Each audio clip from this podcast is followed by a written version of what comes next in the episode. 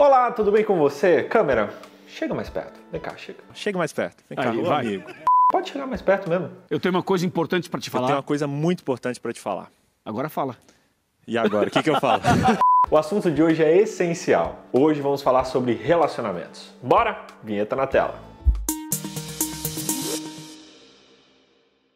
Como seres humanos, nós fomos criados para os relacionamentos. A gente tem um buraco no nosso coração do tamanho que só os relacionamentos podem preencher. Curioso é que a gente nunca teve tantas ferramentas para nos relacionarmos uns com os outros como temos nos dias de hoje. Mas também nunca nos sentimos tão sozinhos. Temos milhares de amigos nas redes sociais, mas nos sentimos solitários. Entenda uma coisa, as relações humanas elas são insubstituíveis. A gente pode tentar preencher com trabalho, entretenimento, bichinho de estimação, tudo isso é bom, tem o seu lugar, mas nada substitui a bênção dos relacionamentos interpessoais. Existem três pontos que deixam muito claro que os relacionamentos são essenciais para Deus. Vamos ver? Primeiro detalhe é que Deus é relacionamento. Deus é o próprio criador dos relacionamentos. Ele não apenas criou os relacionamentos, como ele é relacionamento. Ele existe em relacionamento. E a Trindade é uma prova disso. A Trindade prova que Deus vive para os relacionamentos. Segundo detalhe é que ele criou Adão e Eva em um relacionamento. Depois de pedir que Adão nomeasse os animais, ele percebeu que estava só. E Deus disse: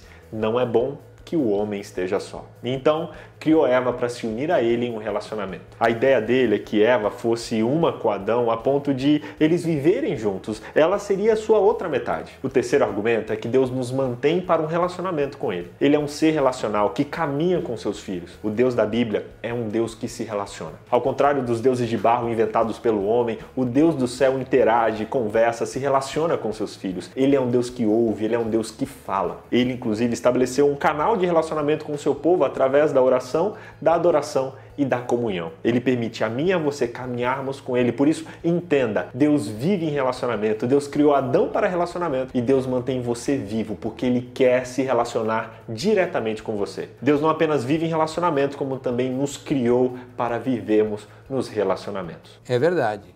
Os nossos relacionamentos, eles são verticais, onde nós nos relacionamos com Deus, eles são também horizontais, onde nós nos relacionamos com o nosso próximo. Ou seja, precisamos viver em um relacionamento com Deus, mas também precisamos viver em relacionamento com o nosso próximo. Lá em Eclesiastes capítulo 4, verso 9 e verso 11, diz que é melhor serem dois do que um, porque um ajuda o outro a alcançar o sucesso. Se um cair, o outro ajuda a se levantar. E ele completa dizendo que duas pessoas que se deitam juntas aquecem uma outra. Mas como se aquecer se alguém estiver sozinho? Duas pessoas juntas podem se defender muito melhor. Se houver três, melhor ainda, pois uma corda traçada de três fios não se arrebenta com facilidade. Relacionamentos são essenciais para a existência humana, tanto é que eles eram a base da igreja criada e fundada por Jesus quando esteve aqui na Terra. A Bíblia diz que eles conviviam juntos, eles oravam juntos, eles comiam juntos, eles também, inclusive, compartilhavam tudo que possuíam. Eles vendiam suas propriedades, repartiam dinheiro com os necessitados e diariamente se reuniam no templo, nos lares, com grande alegria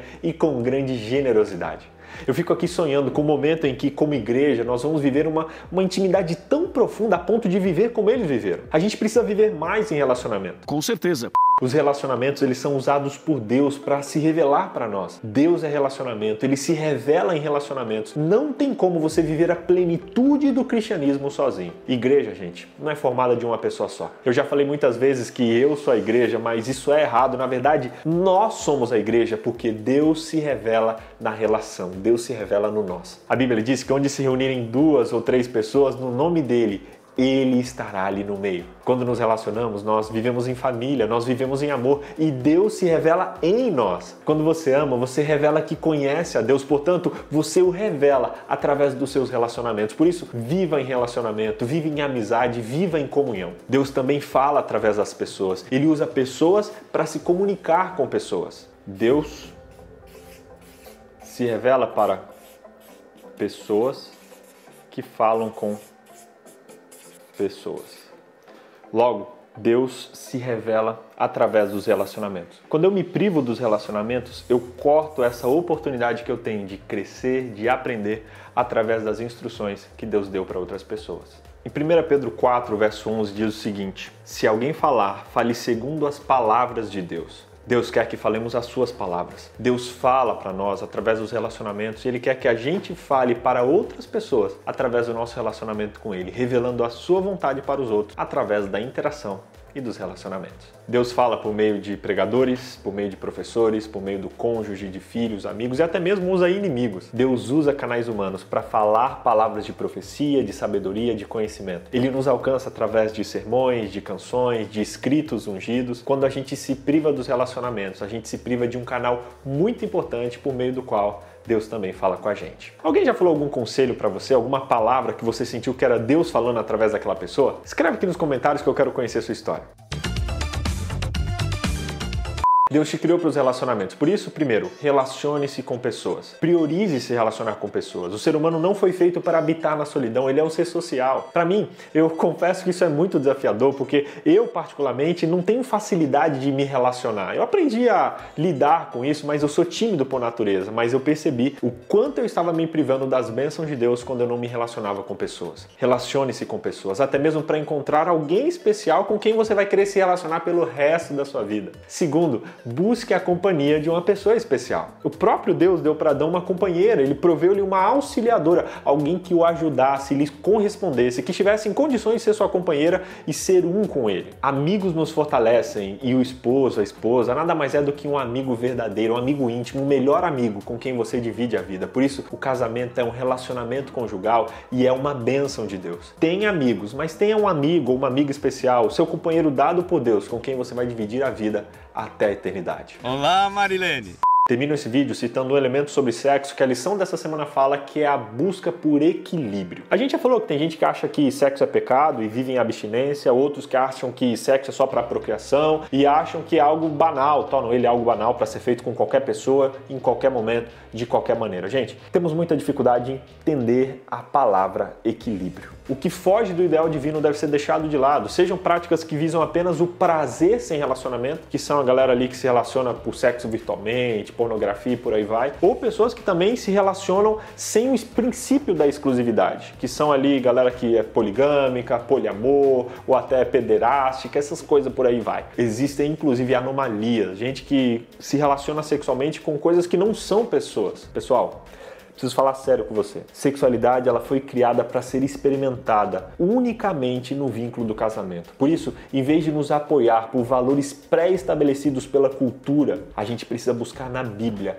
a resposta clara quanto a tudo que se trata de sexualidade. Práticas inaceitáveis em uma época e uma cultura podem se tornar um comportamento normal em outra. Isso é o que torna a Bíblia o nosso fundamento claro, isso que torna ela tão segura para nós, porque a cultura muda, mas a palavra de Deus nunca muda. Além disso, é nesses fatos que está o poder contracultural das escrituras, de nos redimir de ideias centradas no homem, de experiências sexuais que Deus nunca planejou para a humanidade e nos dar a chance de viver a sexualidade plena, como Deus a planejou, com equilíbrio, com sabedoria. O que fugir disso deve ser deixado de lado. Resumindo então, primeiro, Deus é relacionamento. Segundo, Deus criou Adão para um relacionamento com ele. Terceiro, Deus nos mantém para um relacionamento especial com ele. Quarto, Deus se revela através dos relacionamentos. Quinto, Deus fala através dos relacionamentos e das pessoas. Sexto, relacione-se com pessoas e sétimo, busque a companhia de uma pessoa especial através do casamento. Deus deseja que você viva feliz e isso envolve viver relacionamentos sadios com outras pessoas. Não se isole na sua bolha, nas suas redes, esteja cercado por pessoas especiais que te amam e te fortalecem na sua caminhada. Tenha também uma pessoa especial com a qual você vai se unir através do casamento e experimentar a profundidade e a bênção do relacionamento a dois. Deus te criou para os relacionamentos, não se prive desse presente de Deus. Combinado? Em 1 Pedro que é, são ali as categorias virtuais, o pessoal do voyeurístico ali, nem sei como é que fala, voyeur, voyeur, voyeur. Pode chegar mais perto mesmo. Sei, pensei que você ia chegar.